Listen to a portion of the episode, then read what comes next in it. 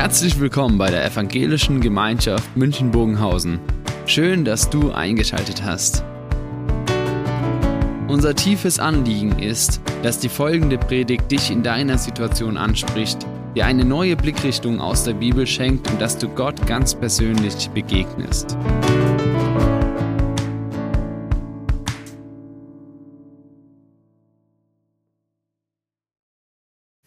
So, liebe Gemeinde, guten Morgen. Ich darf Sie auch ganz herzlich begrüßen.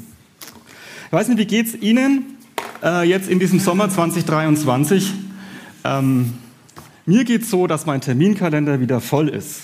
Arbeit, Familie, Gemeinde, Freunde, Sport, Ehrenamt, der Tatort heute Abend. Ja, da kommt was zusammen. Sommerfeste, Geburtstage, Hochzeiten, Arzttermine, Stammtisch, Eigentümerversammlung, Elternabend, Urlaub, Wandern in den Bergen, Schwimmbad, Seelsorgetermine eintragen, habe ich leider noch nicht gemacht. Hauskreis, Streamen im Gottesdienst, ähm, die Kinder in den Kindergarten bringen, die Kinder ins Bett bringen, ins Schwimmbad gehen, ein Sommerfest organisieren, ein wichtiges E-Mail schreiben und so weiter. Also das Leben ist voller Termine und die Zeit ist begrenzt ist ein bisschen gerecht verteilt. Jeder von uns hat in der Woche sieben Tage und 24 Stunden am Tag. Was kann man da machen?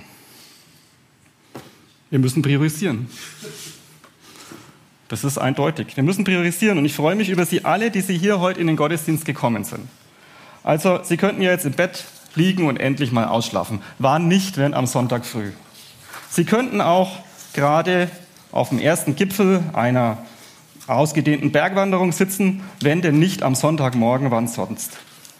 Aber sie haben sich entschieden, in den Gottesdienst zu kommen und es freut mich. Sie haben sich entschieden, äh, auf das Wort Gottes zu hören, Zeit mit den Glaubensgeschwistern zu verbringen, Gott zu loben und anzubeten. Und das ist gut und das ist eine sehr gute Priorität aus meiner Sicht. Und ich freue mich auch über alle, die zu Hause zuschauen oder diesen Gottesdienst später nachhören. Sie könnten auch Wer wird Millionär anschauen oder einfach ins Bett gehen oder irgendwas anders machen. Im heutigen Bibeltext geht es auch um Prioritäten, falsch gesetzte Prioritäten aus Gottes Sicht. Um Prioritäten, die so nach dem Motto sind, Jesus sehr gern, aber wirklich erst dann, wenn mir nichts anderes mehr einfällt.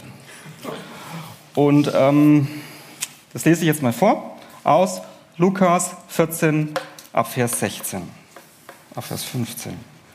Als einer der Gäste das hörte, sagte er zu Jesus, Glückselig ist, wer im Reich Gottes am Mahl teilnehmen darf. Jesus antwortete, ein Mann veranstaltete ein großes Festessen und lud viele Gäste ein. Als das Fest beginnen sollte, schickte er seinen Diener los und ließ den Gästen sagen, kommt, jetzt ist alles bereit. Aber einer nach dem anderen entschuldigte sich. Der erste sagte zu ihm, ich habe einen Acker gekauft, jetzt muss ich unbedingt gehen und ihn begutachten. Bitte entschuldige mich. Ein anderer sagte, ich habe fünf Ochsengespanne gekauft und bin gerade unterwegs, um sie genauer zu prüfen. Bitte entschuldige mich. Und wieder ein anderer sagte, ich habe gerade erst geheiratet und deshalb kann ich nicht kommen. Der Diener kam zurück und berichtete alles seinen Herrn. Da wurde der Herr zornig und sagte zu seinen Dienern, Lauf schnell hinaus auf die Straßen und Gassen der Stadt. Bring die Armen, Verkrüppelten, Blinden und Gelähmten hierher. Bald darauf meldete der Diener, Herr, dein Befehl ist ausgeführt, aber es ist immer noch Platz. Da sagte der Herr zu ihm, geh hinaus aus der Stadt auf die Landstraßen und an die Zäune. Dränge die Leute dort hereinzukommen, damit mein Haus voll wird. Denn das sage ich euch, keiner der Gäste, die zuerst eingeladen waren, wird an meinem Festmahl teilnehmen. Ein sehr ernster Text, darum beten wir erstmal. Herr, wir danken dir für dein Wort und wir bitten dich, dass es uns anspricht und dass ich es richtig auslege, so wie du es willst. Und ich bitte dich, dass du für jeden von uns heute was hast und wir von dir angesprochen werden. Amen. Ja, also dieser doch ernste Bibeltext, der fängt eigentlich mit einer ganz, ganz tollen Botschaft an. Gott, Jesus, veranstaltet ein Festessen. Ja? Jesus antwortete, ein Mann veranstaltete ein großes Festessen und er lud viele Gäste ein. Und als das Fest beginnen sollte, schickte er seinen Diener los und ließ seinen Gästen sagen, kommt, jetzt ist alles bereit. Und dieser Mann, das ist eindeutig Gott, das ist Jesus und er veranstaltet ein großes Fest. Und dieses Festessen ist ein Bild für das Leben mit Jesus, für das Reich Gottes. Und was, was sagt jetzt dieses Fest aus? Es sagt aus, dass es fröhlich zugeht. Es gibt zu essen, es gibt zu trinken, es, es wird gefeiert. Ein Fest ist das Sinnbild eigentlich für die schönste, die beste Zeit, die wir so im Leben haben.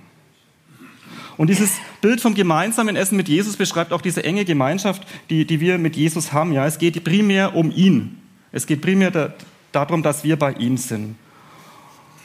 Und das Fest, dieses Bild vom Fest verdeutlicht er weiter, dass Gott, dass Jesus, dass er nicht fordert, ja, sondern dass er uns beschenkt, dass er uns erfreut, dass er Wohltaten austeilt. Und Jesus lädt ein zu diesem Fest. Es ist eine Einladung. Gott hätte auch andere Möglichkeiten gehabt, uns irgendwie seine verlorenen Menschen wieder zu sich zu, zu bekommen. Ja? Wenn ich zum Beispiel meine Kinder ins Bett bringe, ist das keine Einladung. Oder wenn ich in der Arbeit bin und mein Chef pinkt mich an, Johannes, kannst du bitte mal in mein Büro kommen? Dann, dann klingt es freundlich, ist meistens auch nicht schlimm, hat oft mit Arbeit zu tun, aber eine Einladung ist es nicht, es ist eine Einbestellung. Oder vor vielen, vielen Jahren 1995 habe ich eine Einberufung bekommen. Ja, einen netten Brief, da stand, sehr geehrter Herr Bauer, bitte finden Sie sich am 3. Juli 12 Uhr beim 2. Melderegiment 220 in Donauwörth ein.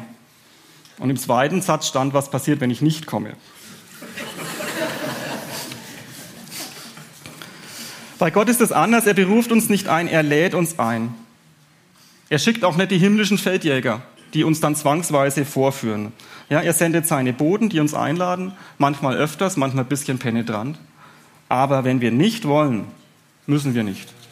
Mit allen Konsequenzen, die das hier auf dieser Erde und auch später nach sich zieht. Dieses Bild vom Festmahl, das kommt in der Bibel öfters vor.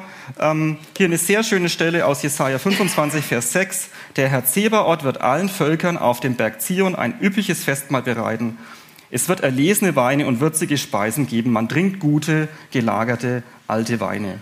Und ich habe mir gedacht, für die Jugend lese ich heute noch mal den Luthertext vor. Der Herr Zebaoth wird auf diesem Berge allen Völkern ein fettes Mahl machen. Ja, ein fettes Mahl, finde ich sehr schön. Also ein, ein richtig fettes Fest. Ja. In der Parallelstelle des heutigen Bibeltextes in Matthäus 22 wird es dann als Hochzeitsfest beschrieben. Das ist ein sehr paralleles Bild. Die Hochzeit des Lammes ja, kommt sehr oft vor in der Bibel. Und dort wird so ein bisschen der Aufwand beschrieben, der gemacht wird. Seht doch, ich habe ein Festessen vorbereitet, meine Ochsen und Mastkälber sind geschlachtet, alles ist bereit. Ich finde, wenn man das so liest, da riecht man so wie beim Grillen, ja, wenn der Nachbar grillt. So. Aus dem Bibeltext den Braten schon heraus. So. Also Jesus ist auf jeden Fall kein finsterer Asket, das ist klar. Und äh, aus Sicht des Neuen Testamentes ist das, das Glaubensleben auch kein, sagen wir, so ein finsterer Asketismus, sondern ein Fest.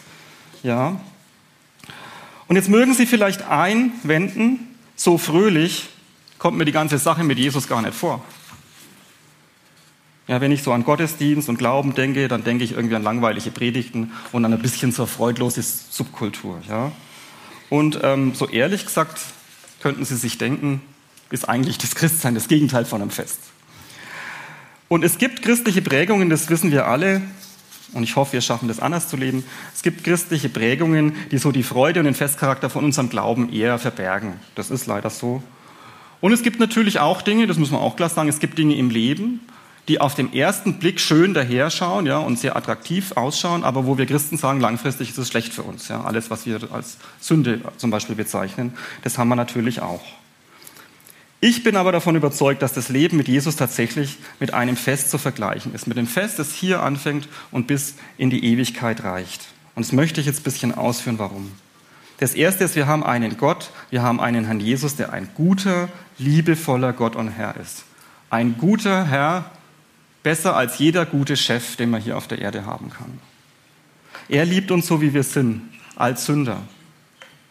Wir müssen, wir können uns diese Liebe nicht verdienen. Wo gibt es das bei uns, bei den Menschen? Ja? Für Menschen ist es schwer, ja? aber Gott liebt uns so. Seine Liebe hängt nicht an unseren Taten. Und wir müssen ihm auch nichts geben, wir können ihm gar nichts geben, dem großen Gott. Ja? Wir müssen dafür nicht schuften, wir müssen uns auch nicht bewähren, um geliebt und angenommen zu sein. Und dann will Gott das Beste für uns. Wenn jetzt Gott zum Beispiel sagt, irgendwas, das ist schlecht für dich, dann ist es ja nicht, weil er es uns jetzt nicht gönnen würde, sondern weil er weiß, es ist schlecht für uns. Ja? Und er vergibt uns unsere Schuld und Sünde, er hat selber dafür bezahlt. Er schenkt Vergebung, Versöhnung mit Menschen, ja? Neuanfang, immer wieder im Glauben, manchmal jeden Tag. Und wir wissen auch, wenn es ganz dicke kommt, dass wir immer noch an seiner Hand unterwegs sind. Wir wissen, wohin mit unseren Sorgen, mit unseren Tränen, mit unserer Einsamkeit. Wir sind nie allein. Wir sind an der Hand des großen Gottes, der alles in der Hand hat. Und selbst wenn es mal Situationen gibt, die gibt es im Leben, wo man unpopulär ist. Man hat vielleicht selber was verbockt, kann ja sein. Äh, Freundschaften zerbrechen, die Eltern wollen mit einem nichts zu tun mehr haben oder vielleicht auch die Kinder. Das sind ja alles Erlebnisse, die es geben kann. Gott ist treu. Gott ist bei uns. Gott trägt uns durch. Und auch wenn wir selber verbockt haben, ist sein, ist sein Schirm der Vergebung über uns und sein Schild der Vergebung. Und wir haben auch in hoffnungsloser Situation eine lebendige Hoffnung. Und wir haben die Gemeinde. Natürlich gibt es bei uns auch noch manche Gebrochenheit, aber ich finde, äh, dass das Gute eindeutig überwiegt bei uns. Also es ist viel Tolles an der Gemeinde, was wir oft gar nicht so sehen. Das ist wirklich wahr. Was habe ich noch? Wir sind Schafe in der Herde des guten Hirten. Wir sind Reben an ihm, des, äh, am, am, dem Weinstock. Ja. Unser Leben ist selbst im Pflegeheim nicht sinnvoll, sinnlos ja, selbst da. Und wenn wir sterben, dann ist nicht einfach alles vorbei und es war's jetzt, sondern wir sind, wir sind Hoffnungskandidaten für die Ewigkeit und wir sind auch dort nicht allein. Und ich persönlich möchte Ihnen, den Herrn Jesus und das alles, was ich aufgezählt habe, nie mehr hergeben. Oder im Bild des Bibeltextes, dieses Fest möchte ich nicht verpassen. Dieses Fest hat allererste Priorität. Und wir machen jetzt weiter in dem Bibeltext und das Komische ist jetzt, das Verrückte ist, dass zu diesem Fest die Leute äh, nicht kommen wollen. Da heißt aber einer nach dem anderen entschuldigte sich. Der erste sagte, ich habe einen Acker gekauft, ich muss in Unbind gehen und begutachten, bitte entschuldige mich. Ein anderer sagte, ich habe fünf Ochsengespanne gekauft und ich bin gerade unterwegs, um sie genauer zu prüfen, bitte entschuldige mich.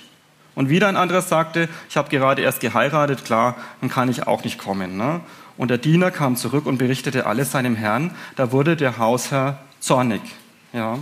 Also die eingeladenen Gäste, die kommen nicht. Wer sind denn die eingeladenen Gäste, die die Einladung ausschließen? Wir haben im Hauskreis da viel drüber geredet. Die erste Auslegung ist ja erst einmal, dass man sagen könnte, naja gut, das ist das Volk Israel. Die waren, das Volk Israel ist ja das erste, das von Gott eingeladen ist, wo, wo Jesus äh, äh, ankam und die haben ihn zumindest der Mehrheit die Einladung ausgeschlagen ähm, noch. Und äh, dann hat Jesus diese Einladung erweitert. Zuerst waren die eingeladen im Volk Israel, die damals ein wenig am Rand gestanden sind, wo vielleicht nicht so zum Inner Circle der jüdischen Gemeinschaft gehört haben, ne, die Armen, Verkrüppelten, Blinden, Gelähmten. Es war ja von Anfang an so, dass Jesus sich um diese Menschen gekümmert hat. Und dann, dann wurden die außerhalb der Stadt eingeladen, also die Menschen aus allen anderen Völkern, also wir. So könnte man es auslegen. Und es ist sicherlich eine, die erste Auslegung dieses Bibeltextes. Ähm, und es sind ja heilsgeschichtliche Ereignisse, die so stattgefunden haben. Und dann könnte man es abhaken. Das wäre die kürzeste Predigt in dem Jahr gewesen. Aber ich meine doch, dass auch dieses Gleichnis eine allgemeine geistliche Wahrheit ist und uns heute auch noch gilt. Sonst hätte es der Lukas nicht aufgeschrieben. Lukas war ja, war ja Heidenchrist und hat für Heidenchristen geschrieben. Er hätte es nicht aufschreiben müssen. Ähm, aus den vielen Berichten, die er gehört hat, aber er war doch der Meinung, dass es auch für die Heidenchristen auch ähm, darüber hinaus gültig ist. Und ähm, das macht ja auch das Wort Gottes aus, die Bibel. Das ist ja ganz oft in der Bibel so, dass ein eine Verheißung oder irgendein Text ist in eine bestimmte historische Situation geschrieben. Denkt mal zum Beispiel an Jesaja. Wie viele Verheißungen hat er für das Volk Israels, die dann, als sie die Heimkehr aus Babylon waren, wieder äh, sagen wir, sich erfüllt haben? Und dann spricht aber dieses Wort Gottes über Jahrtausende hinweg immer wieder konkret im Leben von Menschen. Und das ist hier, denke ich, auch der Fall, dass das auch für uns gilt. Und ich habe zwei Auslegungen, ähm, die ich bringen möchte zu diesem Text für uns heute, wie wir das sitzen. Das erste ist die Einladung Jesu nie ernsthaft angenommen. Also es geht um Menschen, die zum Leben mit Jesus eingeladen sind. Und die wissen das auch.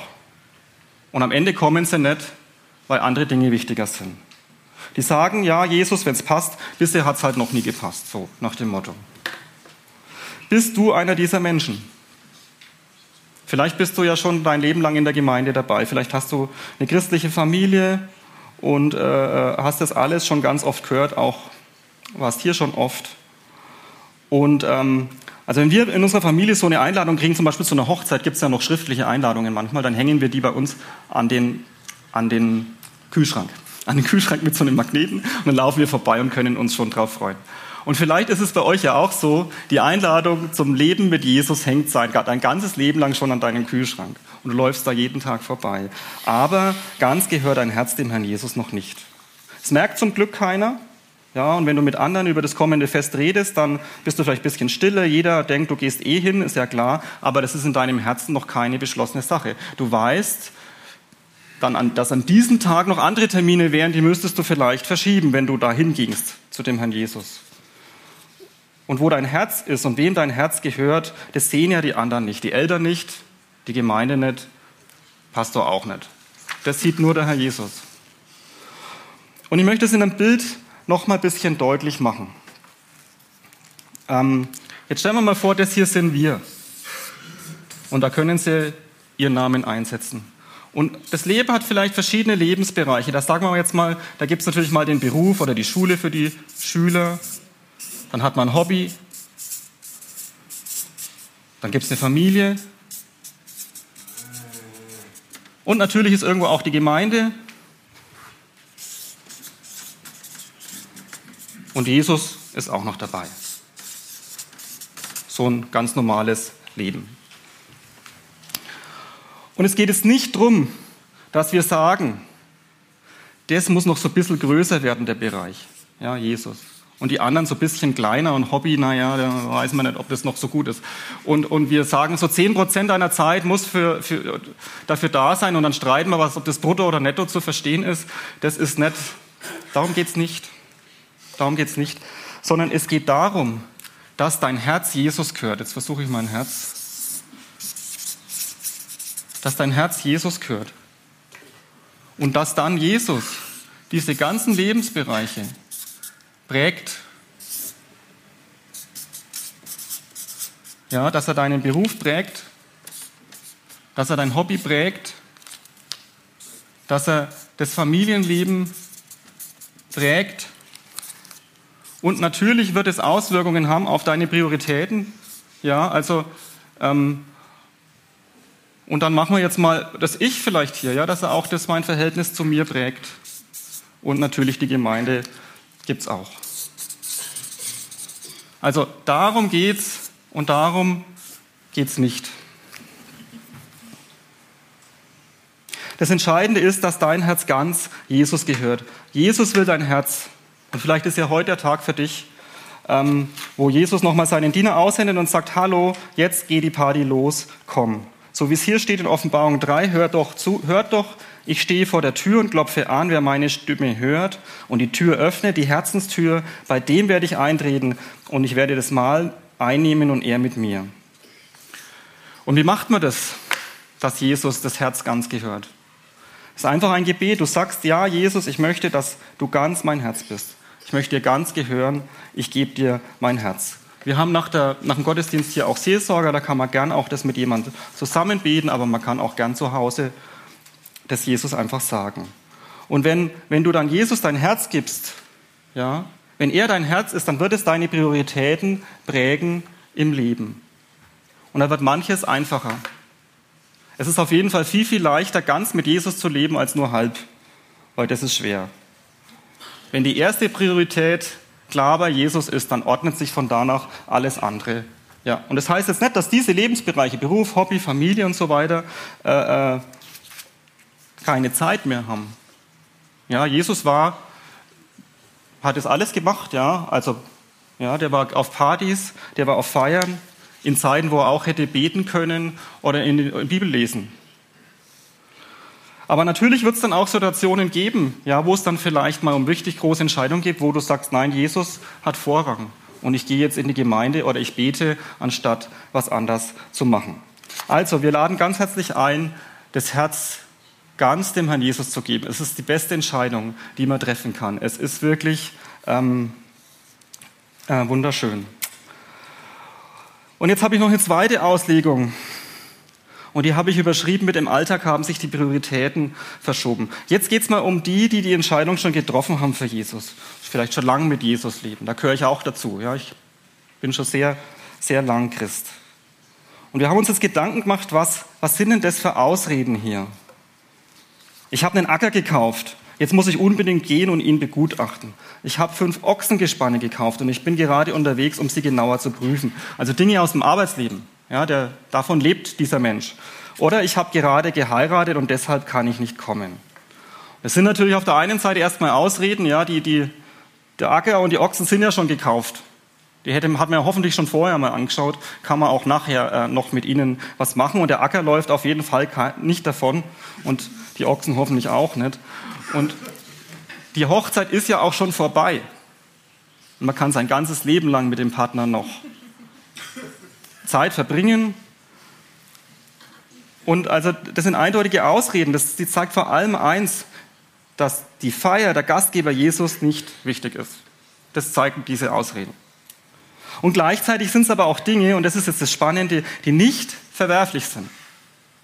Das sind äh, sogar Dinge, die unter Gottes Segen stehen, ja, die wir ernst nehmen, gerade als Christen. Ja, die Arbeit ist eine gute, wenn man, wenn man wenn einem eine geschenkt ist, ist ja auch nicht selbstverständlich. Aber wenn man eine hat, ist eine gute Gabe Gottes, die wir gerade als Christen ordentlich und zur Ehre Gottes leben wollen. Ja, gerade als als ähm, protestantische Christen ist das ja wichtig. Oder Ehe und Familie sind gute Gaben Gottes, ja, die wir pflegen wollen, die wir ernst nehmen wollen, in die wir investieren wollen. Also es sind Dinge, die wir tun wollen, tun sollen. Jesus redet nicht gegen unseren Alltag. Ja? Ähm, und es ist nicht so sein Ziel, dass wir alles mit schlechtem Gewissen machen oder dass wir unser normales Leben irgendwie nicht mehr leben. Ähm, die Frage ist, was, heißt uns dann dieser Bibeltext konkret? Und ich meine, dass die Anfrage an uns jetzt ist, durch diesen Bibeltext, ob sich vielleicht bei uns die Prioritäten verschoben haben. Ja? Ob vielleicht der Alltag mit all seinen Anforderungen, der so, so ist, dazu geführt hat, dass Jesus im Hintergrund getreten ist, dass es vielleicht doch wieder ein bisschen mehr so ist, wieder unten. Und ähm, Martin Luther sagt ja, woran du dein Herz hängst und worauf du dich verlässt, das ist eigentlich dein Gott. Das heißt, diese ganz normalen Dinge, die guten Dinge des Alltags haben das Potenzial, dass sie uns zu wichtig werden, dass sie uns wichtiger werden als Jesus, dass sie uns zum Gott werden. Und die Gefahr besteht, und es ist gut, dass wir den Bibeltext zum Anlass nehmen, nochmal ein bisschen drüber nachzudenken und vielleicht, wenn es nötig ist, äh, was korrigieren. Und ich habe mir da persönlich wirklich die Fragen gestellt in dieser Vorbereitung und ich möchte sie uns alle stellen. Ich beziehe mich damit ein. Ich bin nicht frömmer als ihr, das ist ganz klar. Ich beziehe mich damit ein, warum gelingt es mir, jeden Tag stundenlang irgendwas auf meinem Handy zu lesen, aber ich lese keine Bibel. Warum gelingt es mir, jeden Tag eine Stunde fernzuschauen, aber zum Beten komme ich nicht? Warum bin ich in Gedanken bei der Arbeit, beim Hobby, bei der Politik bin ich oft mit Gedanken, aber an Gott, Jesus, denke ich dann am Sonntag und merke, jetzt ist ja wieder Sonntag, ich gehe in den Gottesdienst und ich bin ja Christ. Ja. Und warum gelingt es mir, einen sehr aufwendigen Sport zu betreiben und zum Gottesdienst schaffe ich es vielleicht nicht? Ja. Spiegelt denn mein Alltag die Priorität wieder, die Jesus eigentlich in meinem Leben hat. Jesus gern, aber dann, wenn alles andere erledigt ist, erst. Und die ganzen sind alles gute Dinge. Die gehören alle zu unserem Leben. Ich denke, das habe ich deutlich gemacht. Und die dürfen alle sein, aber sie dürfen uns nicht zum Gott werden. Sie dürfen nicht über Jesus stehen. Was können wir tun, wenn wir feststellen, dass sich das vielleicht verschoben hat bei mir? Wenn wir merken, ja, ich bete, äh, eigentlich ist es anders jetzt bei mir, so wie ich es gerade in den Fragen gestellt habe. Und es ist bei mir ein paar Punkte, wo ich mir denke, das waren jetzt alles Dinge aus meinem Leben, wo ich gemerkt habe, ja, ähm, das will ich eigentlich anders. Das will ich eigentlich anders, weil Jesus der Herr in meinem Leben ist. Was können wir tun? Wir können Jesus immer wieder neu sagen, dass, dass wir ihm unser Herz neu geben und dass wir den Bund, dass er unser Herz, Herr ist und dass er an der ersten Stelle steht, erneuern wollen. Ja, und, und vielleicht ist dann der ein oder andere Punkt im Leben dabei. Mir sind jetzt einige Dinge gekommen, wo ich mir denke, da muss auch diese Priorität, dass Jesus der Chef ist in meinem Leben, sich dann doch nochmal neu in meinem persönlichen Leben ähm, zeigen und Sachen ändern. Vielleicht als Idee, weiß nicht, ob das Sie betrifft, dass wir uns vornehmen, zuerst Bibel lesen und dann das Handy an. Oder dass wir sagen, zuerst beten und dann arbeiten. Als Idee. Also es ist kein Gesetz, aber als Idee, wie wir das umsetzen können. Und wir singen jetzt nach der, nach der Predigt das Lied Nimmst du mich noch einmal an, in dem Manfred Siebald das ausdruckt, ja, wie man irgendwie, ohne dass man das wollte, sich von Jesus entfernt hat und diesen sehr schön ausgedrückten Entschluss, dass er singt, Gott, du sollst wieder meine erste Freude früher Morgen sein und der letzte der Gedanken vor der Nacht. Und wenn einer von dir Gutes sagt, dann will ich mich wieder freuen und es soll mir wehtun, wenn man dich verlacht. Und Jesus nimmt uns wieder an, wir können heimkommen und ähm, immer wieder neu anfangen und ihn auch bitten, dass er das regelt in unserem Leben. Weil es ja nicht so einfach, das dann auch umzusetzen. Aber ich denke, wenn wir sagen, Jesus, ich gebe dir neu mein Herz, du bist neu mein Chef, dass das dann auch Jesus umsetzt im Leben, bin ich überzeugt. Wir kommen zum letzten Punkt. Wirklich alle sind eingeladen. Da wurde der Hausherr zornig und sagte zu seinem Diener, lauf schnell hinaus auf die Straßen und Gassen, bring die armen, verkrüppelten, blinden und gelähmten hierher. Bald darauf meldete der Diener, Herr, dein Befehl ist ausgeführt, aber es ist immer noch Platz. Da sagte der Herr zu ihm, geh hinaus aus der Stadt, auf die Landstraßen und an die Zäune, dränge die Leute dort hereinzukommen, damit mein Haus voll wird. Und das ist doch auch eine Wahnsinnsperspektive. Also das sind zum ersten Mal die auf den Straßen und Gassen, ja, das sind irgendwie die, die am Rand der Gesellschaft sind. Ja, die, wo man erstmal nicht denkt, dass die was mit dem Glauben zu tun haben könnten, und dann die außerhalb der Stadt. Das ist ja bildlich dafür, dass das Evangelium allen Nationen gilt auf dieser Erde. Ich finde da immer diesen Vers aus Offenbarung 7 grandios. Da sieht äh, der Johannes ja dieses himmlische Festmahl und wer da dabei ist. Und danach sah ich eine große Menschenmenge, die niemand zählen konnte. Es waren Menschen aus allen Nationen, Stämmen und Völkern, Menschen aller Sprachen. Also beim himmlischen finalen Abend meiner Ewigkeit, da ist ein unheimlich bunter Haufen Menschen versammelt. Und was heißt das für uns? Das heißt zuerst mal, dass du eingeladen bist. Vielleicht hattest du das Gefühl, ich bin eigentlich bei, nicht bei denen, die schon immer eingeladen waren, sondern ich bin eigentlich eher die nicht so eigentlich, wo man denkt, die haben mit dem Glauben nichts zu tun. Ja? Du bist eingeladen zum Leben mit Jesus und es ist völlig egal, wer du bist oder wie du bist oder was du gemacht hast oder wie fromm du bist und wie fromm du dich fühlst. Der Herr lädt dich ein und freut sich riesig, wenn du die Einladung einnimmst. Das heißt weiter, dass wir uns das auch klar machen müssen. Jesus lädt jeden ein. Auch die, wo ich mir nicht das vorstellen kann. Und ich weiß ja nicht, von wem du dir das vielleicht gar nicht vorstellen kannst, dass er, dass er zu Jesus passt. Das ist wahrscheinlich bei jedem jemand anders. Vielleicht bist du mehr, mehr so gut bürgerlich veranlagt und denkst, ja, hoffentlich kommen da in die Gemeinde keine Punker oder irgendwie so oder keine äh, sozial Schwachen. Oder vielleicht bist du eher andersrum veranlagt, gibt es ja auch und denkst da, also zum Glauben mit Jesus, da passen bestimmt keine Spießer, keine Reichen oder so, oder keine, keine Kapitalisten oder keine politisch Extremen oder was, oder keine Proleten oder so. Nein, Jesus meint alle. Auch die, mit denen ich mir schwer tue. Und die möchte Jesus bei seinem Fest dabei haben. Und das müssen wir uns bewusst machen und mit dem Gedanken anfreunden. Und das hat natürlich weiter zu tun, damit zu tun, dass wir als Gemeinde den Auftrag haben, auch diese Einladung Jesu an alle weiterzugeben. Und ähm, da ist ein erster Schritt sicherlich, dass wir das akzeptieren, dass wir auch akzeptieren, wenn jemand anders ist in der Gemeinde wie, wie, wir, dass wir uns freuen, ja, dass wir uns vielleicht freuen, dass jemand in die Gemeinde kommt, mit dem wir eigentlich nichts anfangen können. Dass wir denken, schön, Herr, danke, dass auch so jemand in die Gemeinde kommt. Und dass wir vielleicht für sie beten, wenn wir mit ihnen nichts zum Reden wissen, das wäre ja schon ein Anfang. Lasst uns in unserer Gemeinde ein offenes Haus haben für ganz verschiedene Menschen. Ich finde, wir schaffen das schon ganz gut. Gell? Wir haben hier Franken und Schwaben und Sachsen und alle beieinander. Aber ich finde trotzdem, dass wir das ganz gut schaffen. Aber lasst uns das weiter auch uns vornehmen, würde ich sagen. Und vielleicht kann man als letzter Gedanke den Bibeltext auch für uns persönlich als Einladung sehen, dass wir auch mal über unsere Grenzen hinauswachsen und Leute mit Leuten ins Gespräch kommen, wo wir eigentlich denken, äh, die sind so anders. In der Ewigkeit wird es bunt und es ist gut, wenn wir uns jetzt schon dran gewöhnen. Amen.